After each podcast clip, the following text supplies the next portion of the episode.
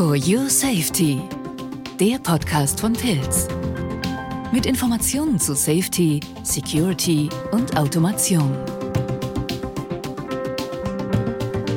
Hallo und herzlich willkommen zu For Your Safety, dem Pilz Podcast. Und mein Name ist Hans-Jörg Sperling-Wohlgemuth und ich habe heute Christoph Baumeister zu Gast und mit ihm werde ich über die Herausforderungen und Lösungen in der Maschinen- und Anlagenvisualisierung sprechen.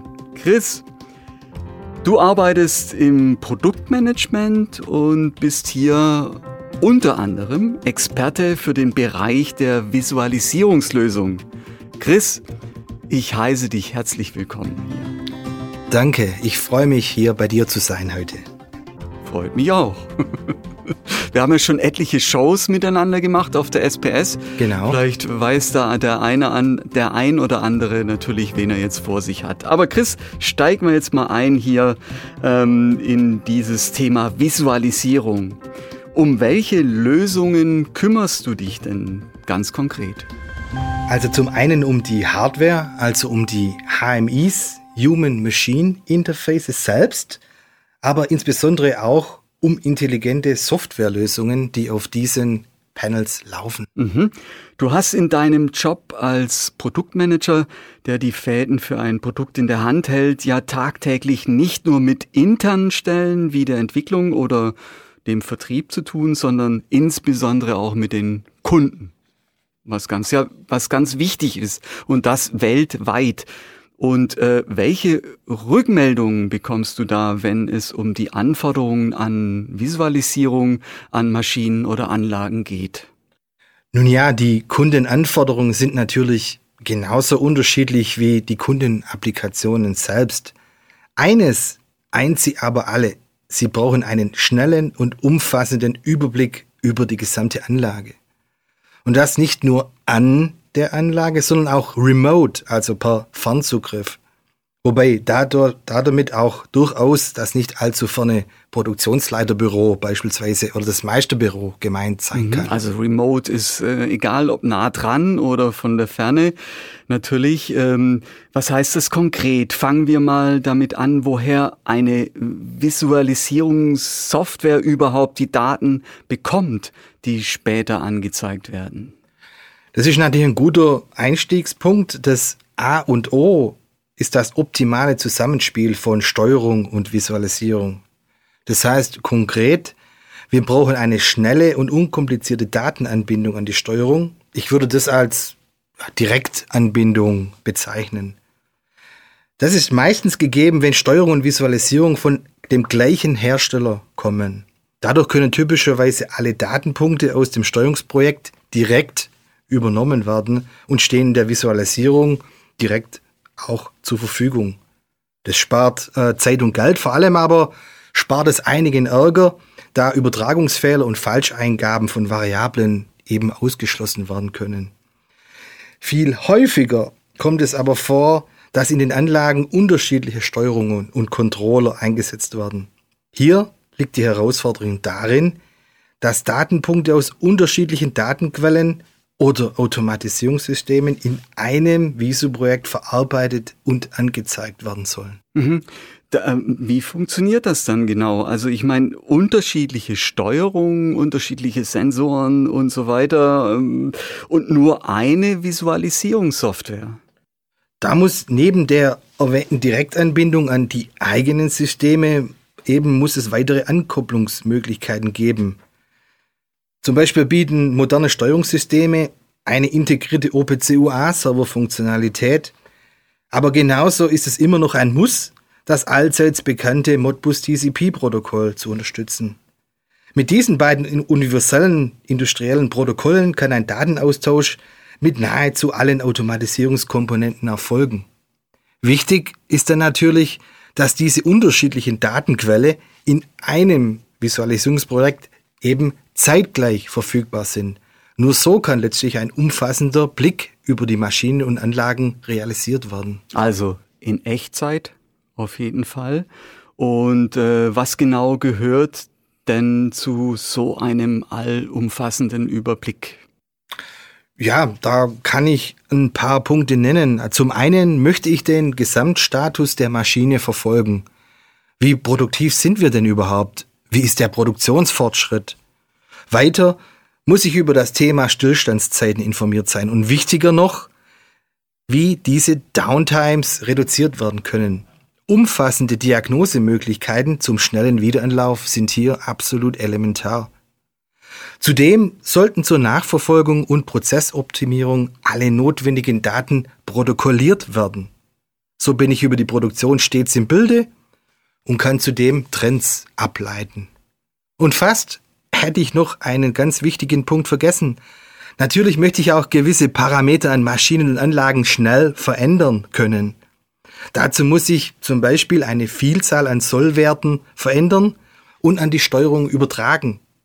Das kann ich beispielsweise über eine integrierte Rezepturverwaltung realisieren. Mhm. Also Downtimes minimieren, Stillstandszeiten kosten Geld und gleichzeitig möchte ich auch in den Produktionsprozess mit eingreifen.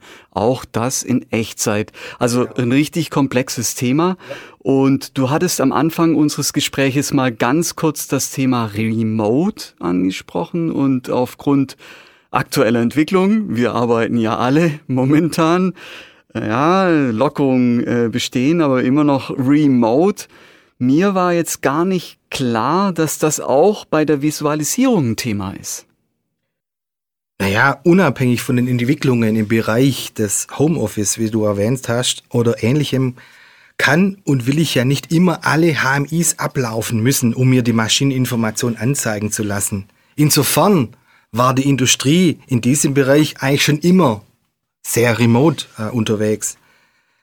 Deshalb unterstützt eine gute Visualisierungssoftware einen webbasierten Zugriff, über den über das möglichst über viele Endgeräte auf diese Visualisierung zugegriffen werden kann, also PCs, äh, Tablets, Smartphone. Dazu braucht es eine echte Client-Server-Architektur und da kann ich natürlich dann unabhängig von der Vor-Ort-Visualisierung remote drauf zugreifen. Mhm. Klingt gut. Also so wie der äh, Briefträger weiß, an welche Stelle welche Informationen er übersenden muss, so habe ich dann auch eben so die, diese so eine so, so eine Software dahinter, die das Ganze regelt. Genau. Okay. Es gibt also nicht nur umfangreiche Anforderungen an eine Visualisierungssoftware, sondern auch ganz konkrete Lösungen. Chris, ich weiß, dass du äh, in der Entwicklungsarbeit äh, drin bist und äh, wie man im frühen Stadium nach, äh, nach außen tragen kann, äh, weiß ich es jetzt nicht, aber kannst du uns trotzdem einen kleinen Einblick in die aktuellsten Softwareentwicklungen im Hause Pilz beim Thema Visualisierung geben? Das mache ich natürlich gern, lieber Hans-Jörg, äh, ganz klar. Äh, nee, ganz aktuell haben wir eine neue Version unserer webbasierten Visualisierungssoftware PassVisu äh, rausgebracht. Hier lege ich natürlich sehr hohen Wert auf Ästhetik. Ja, daher haben wir bei dieser Lösung von Anfang an darauf geachtet, dass das Bedienen und Beobachten nicht nur schnell und einfach und unkompliziert funktioniert, sondern dass die Benutzer- und Bedieneroberfläche auch höchsten optischen Ansprüchen genügt und individuell anpassbar ist. Die PassViso unterstützt unterschiedliche Anbindungsmöglichkeiten, wie das vorhin erwähnte Modbus TCP-Protokoll oder besitzt eine OPC-UA-Client-Funktionalität. So kann sie quasi mit nahezu jedem beim Kunden eingesetzten Steuerungssystem eingesetzt werden. Dies ermöglicht ein super einfaches Engineering bzw. Programmieren der Visualisierung. Und lass mich doch noch einen Punkt ansprechen, das mich, äh, der mich im Moment sehr stark beschäftigt. Und das ist das Thema Security. Das ist und wird wichtiger denn je. Ich kann nur appellieren, dass jeder, der vor der Auswahl einer Software steht, darauf achtet, dass die Daten geschützt sind und verschlüsselt übertragen werden. Mhm.